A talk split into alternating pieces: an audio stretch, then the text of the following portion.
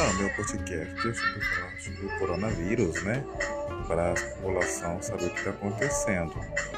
E tá complicado manter esse negócio em dia, ok?